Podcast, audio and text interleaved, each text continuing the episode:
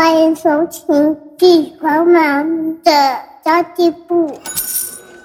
即便是忙碌的职业妈咪，一样能够打造出幸福的家。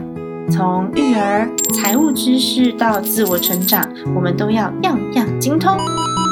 我是精算妈咪 Sandy Two，我会在这里透过自己自身经验的分享，以及访谈各个领域的专家达人，让你跟我一起打造属于我们自己的理想生活。Hello，大家好，我是陪你精算生活、创造理想人生的 CND Two。今天想要跟大家来聊聊，就是教育费用，我到底要念公立学校还是私立学校？那为什么很多人都告诉我说，嗯，好像家庭总收入比较高的家庭里面教育出来的孩子，也就是父母就是薪资比较高的、收入比较高的家庭当中教育出来的孩子，好像似乎成就比较高。这到底教育还是要用钱堆出来才行啊？今天呢，Cindy Two 要教你如何打破这个迷思，我们也可以教出一个非常非常有成就的孩子哦。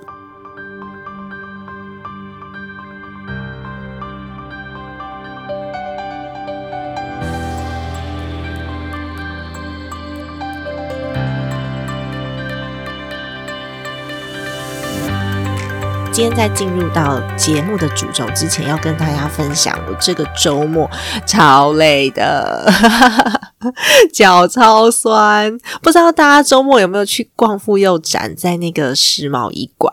那么因为这次呢，我们呃协会就是女性创业家及支持协会，我们有在妇幼展有一个小小的摊位，主要是金运奖的邀请啦，怀孕的孕金运奖，它是评比。台湾的月子中心跟月子餐的一个目前为止最高的荣誉奖项，那我们协会就受邀去做了颁奖的嘉宾，然后并且有一个摊位，我就跑去跟大家一起排班呐、顾摊位呐，然后我们展出是跟妇幼相关的产品，可以让大家看看说协会现在。呃，女性创业者都在做些什么？然后跟大家聊聊天。没想到妇幼展的这个展场战况之激烈，大家都没有想要听你的理念，然后大家都问我们说那个东西卖多少钱？但我们现场真的没有贩售，所以就 有一点烦恼，就就一直不断的告诉大家说啊，你们要上网去购买啊，我们可以给折扣码，就临时变出一个折扣码。然后临时变出销售的环节，我真的觉得我们都超强的超级机动组。然后我是负责星期五跟星期日，所以这两天呢就跑到那边去占了摊位。不知道大家有没有看到我？可能就算看到也不一定知道是我了，因为口罩都戴得很紧嘛。这一次因为疫情的关系，就是妇幼展蛮严格的。然后我还有一个好消息想要跟大家分享，我真的超啰嗦的，一直想跟大家分享好消息，就是我的书籍呢被前杂志，就是 Money 前杂志做了推荐，然后也被金周刊做出推荐。我被两个主流媒体，而且是跟财经相关的媒体做出推荐的，我整个超嗨的。我想说，啊天哪，我何德何能呐，很开心，是一种被认可的感觉，所以想要跟大家分享，好吗？那我们就回到今天的主题喽。其实我知道有很多人呐，有一个迷思是都会觉得好的教育得靠钱堆出来才行，所以我们要存很多很多的钱去帮孩子找好的老师，进好的学校，好的补习班。那么，的确哦，年收入高的家庭当中，孩子的成就比较高，这个是全球做出来的数据里面所证实的，没错。但是我们不能妄下定论，就觉得说，哦，就是因为钱的关系，所以才能造就出高成就的孩子。诶，我们得去解剖一下这些年收入高的家庭，他们到底是做了什么事，或者是他们有哪一些的。观念是我们跟我们不一样的，所以才会造就他们本身就有比较高的成就。那我们再去解剖原因哦，才会知道我们日后要怎么做，才能够把孩子推向他有成就的未来。那么，其实年收入高的家庭当中啊，你会发现，呃，家长父母亲的眼界、格局。教育方式、他们的情商，然后还有各种的见解，都跟普通人蛮不一样的。而且关键是，他们有自由的时间可以陪伴孩子。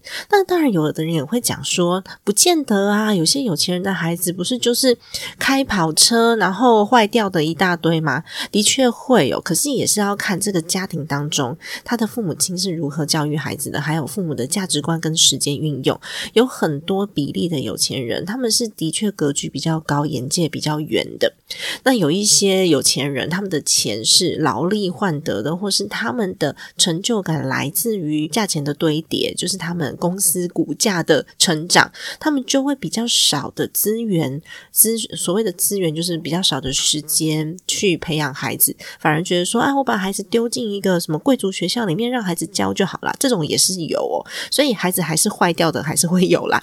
但就目前市面上各国做出的研究报告指出，其实如果说父母亲的收入比较好的时候呢，这些孩子的见解、这些孩子的成就都会比较优于一般平均。举个例来说好了，如果你的呃，爸爸妈妈、父母亲是上市贵公司的老板，诶，那孩子可能在国中的时候，他就有机会去参与所谓的董事会，那他就会知道说整个商业运作是怎么样子的一个氛围，然后会发生什么事情。这是我们一般孩子比较没有机会去接触到的，而且他们有可能从小到大，他们看到的视野就比较多一些。所以，呃，关键是我们。营造出来的环境，而不是钱的本身。那我们可以营造出来什么样子的环境？也许我们没有办法让孩子去参加董事会啦，因为这的确是大部分的人都做不到的。可是我们可以让孩子的成就比我们高，他们未来比我们好，所以我们就去学习。除了我们达不到的这些事情以外，这些有钱人家的父母亲，他们还做了哪一些的努力？那么，其实统计下来的数字是，几乎所有高学历的家庭当中的家长，他们都具有非常良好的阅读习惯，家里面的书会比较多，而且呢，都有所谓的运动习惯，也不太抽烟，又特别的早起。也就是说呢，这些家长的特质是他们的自律性很高，而且家庭气氛通常比较好，因为其实有很多的。呃，家长哦，他们在工作上面的成就高了，就比较不会在家里面。造成太多的乌云密布的感觉，因为在外面的工作成就高，他就不需要在家里面就是颐指气使，好像老大一样的在家里面寻求成就感，所以他对家人的包容度就会比较高。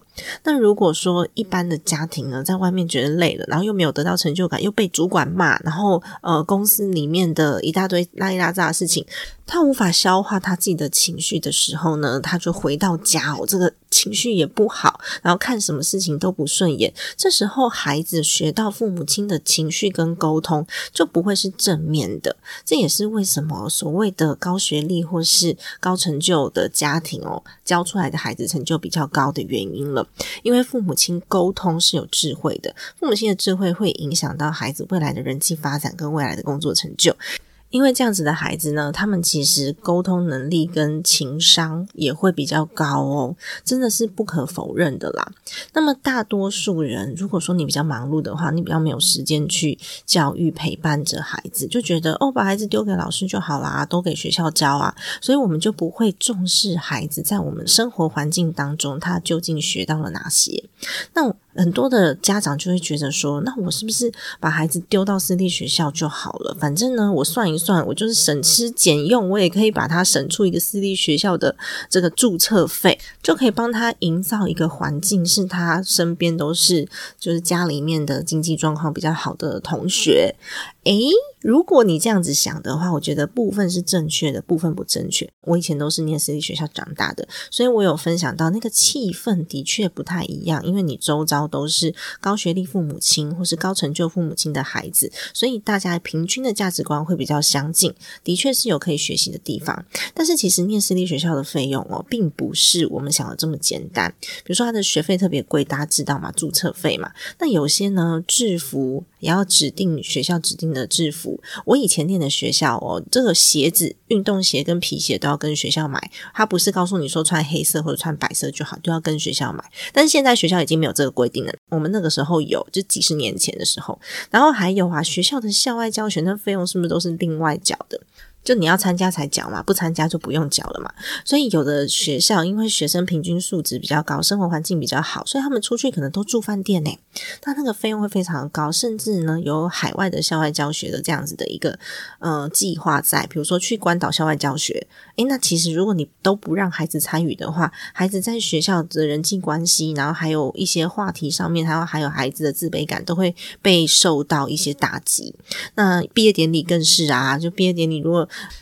学校的毕业典礼之外，还会有就是同学间的聚会，比如说毕业前我们要去哪里玩。那如果孩子没办法参加，这也是一种打击。那如果你真的想要打进家长圈里面去营造气氛，就是跟家长友好的话，家长之间的那个交流聚会，有可能他们会在比较高级的餐厅，那你去还是不去？那家长会的费用更是，有些家长会就是一捐就是几十万的捐，几百万的捐，然后大家还会比较说你这次捐多少，这个也是一一定的压力哦。而且通常呢，对于孩子有非常高期待的家长，他们在课后为孩子做的这些。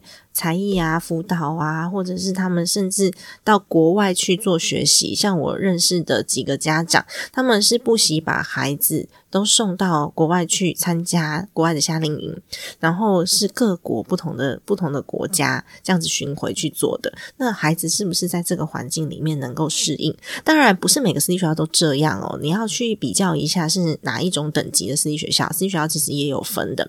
那它会不会造成你的其他的压力，或是？孩子其他的压力有可能会，那么念公立学校孩子比较不好吗？当然不会啊。其实我刚刚有讲到一个重点，这重点就是呢，我们要为孩子去营造环境，对吧？所以，我们其实是重点摆在营造环境就好了。他念公立学校，那我们就省下很多钱啦，省下这些钱可以带孩子去体验生活。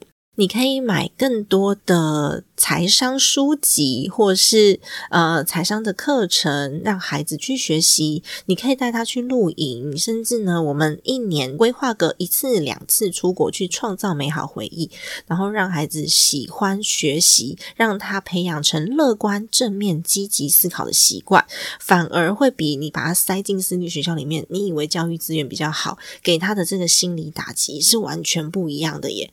好好了解。自己的孩子，他是有独独特性的。我们不要逼迫他去学他不想学的东西，还白花了学费，然后让孩子生活的不快乐。所以，我觉得重要的是，我不管让他念什么学校。我让孩子的学习是快乐的，千万不要用成绩去评价孩子，因为一旦你用成绩去评价孩子，他真的会有很多一百种不同的方法去获得那个好成绩。那中间这个方法是什么？哈，我们也不知道。小时候我不相信有人没做做过弊，再好的好学生都做过弊，因为成绩最后的结果压力过大。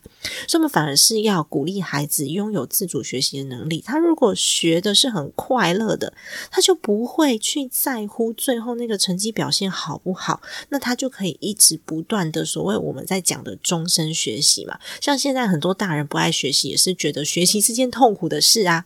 学习是一件痛苦的事，这个信念升值在心里多可怕，就是一辈子的事情。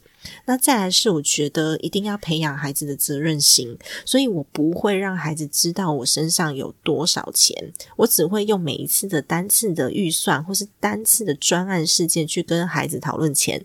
例如说，润的孩子已经够大了，我们可以一起讨论这次出去呃中南部玩的一个旅游费用，我们来讨论预算，然后也培养孩子的责任心，不要让孩子以为金钱是取之不尽、用之不竭的，因为小朋友他们。对于钱的来源是没有感觉的，他们觉得嗯，反正刷卡就可以买啦，所以我们要竭尽所能的 告诉孩子，每一分钱都是父母亲辛苦赚来的，他要珍惜。我的孩子现在才三岁半嘛，又懂嘛。那有一次呢，他又想要买一个车车，那那车车就是你知道现在有什么很多的卡通都出一系列不同的车子，那就每个都要买的话就会很贵。所以我就告诉他说，这一辆车车会花爸爸几个小时的工作时间。那如果你不买这辆车车的话呢，爸爸就有时间可以陪你。虽然它不一定是绝对正确的一种交换方式啊，可是我是在告诉他说，这个车车物质是需要用时间来换来的，是父母亲辛苦赚来的，需要珍惜。不过那一次好像有点失败，因为那个幼董就告诉我说啊，那叫爸爸去上班就好了。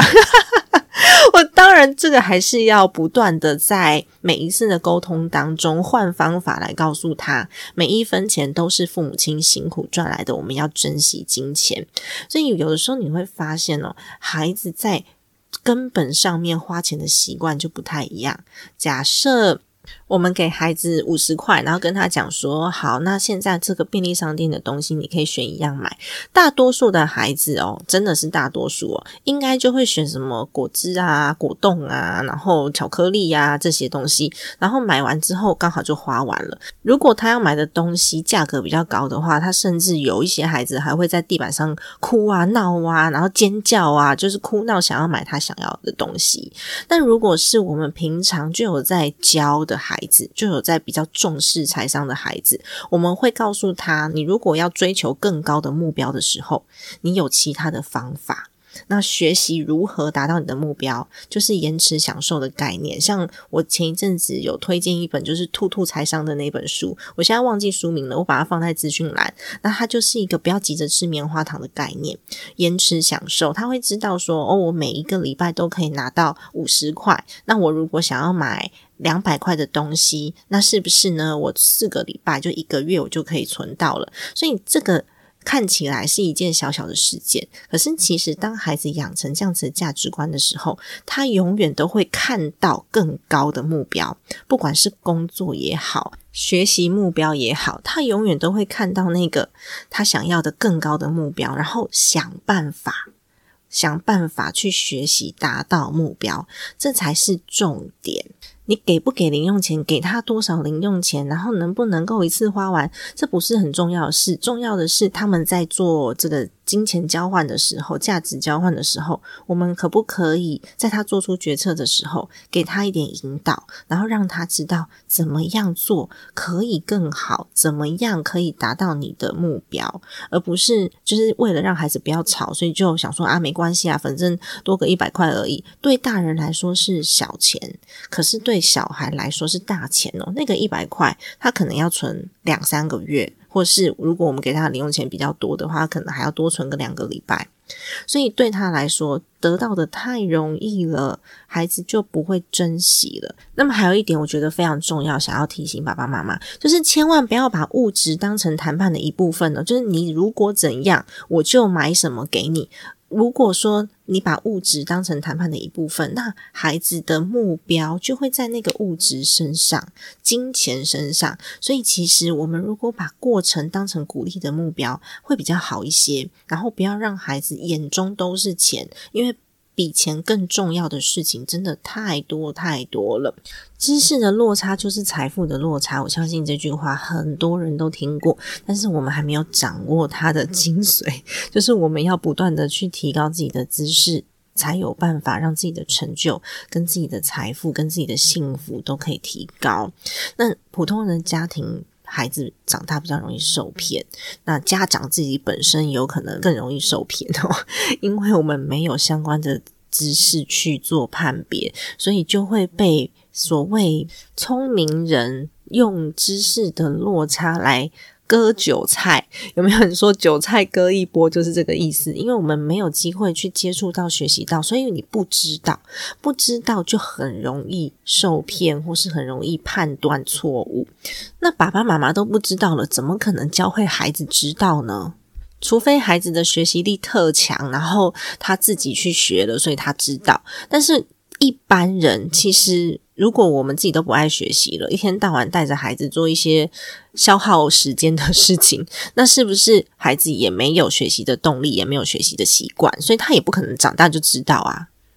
然后最后，我还想要跟大家分享一个很重要的能力，就是幸福的能力。你收入不断的增加，然后呢，工作不断的增加，很忙碌，就代表说很幸福吗？或是很多钱在银行就很幸福吗？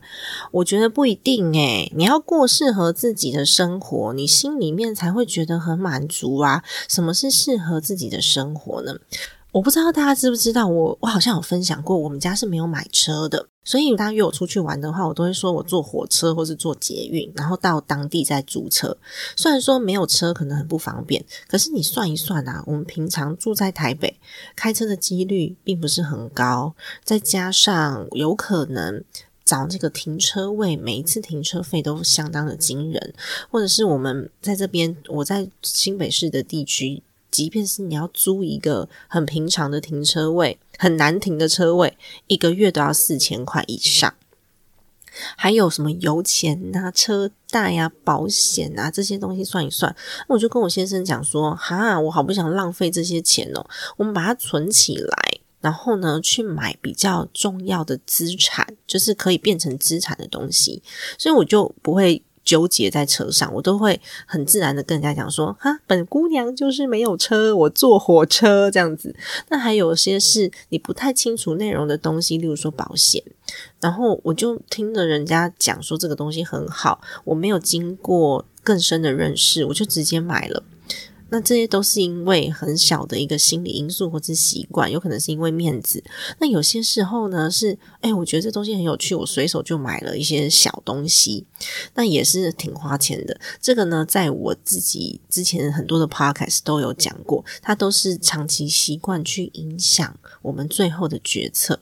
所以总结今天的重点，今天的重点就是要告诉大家，父母亲有远见才是孩子。真正的成就，未来的成就，父母亲提供的价值观，才是小孩子他可以去学习的关键，并不是钱本身。的确，嗯，你会觉得这个有钱人的资源比较多，那他们的时间可能也会比较宽裕，但是。重点都是因为这些有钱人，他们本身拥有的远见、拥有的格局、拥有的情商、自律的能力，都比平凡的一般人来的高嘛。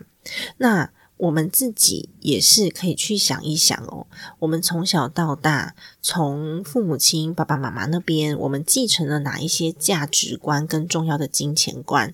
这些价值观、金钱观是否形成了某部分我们的信念，所以去限制了自己的成就跟职涯的发展？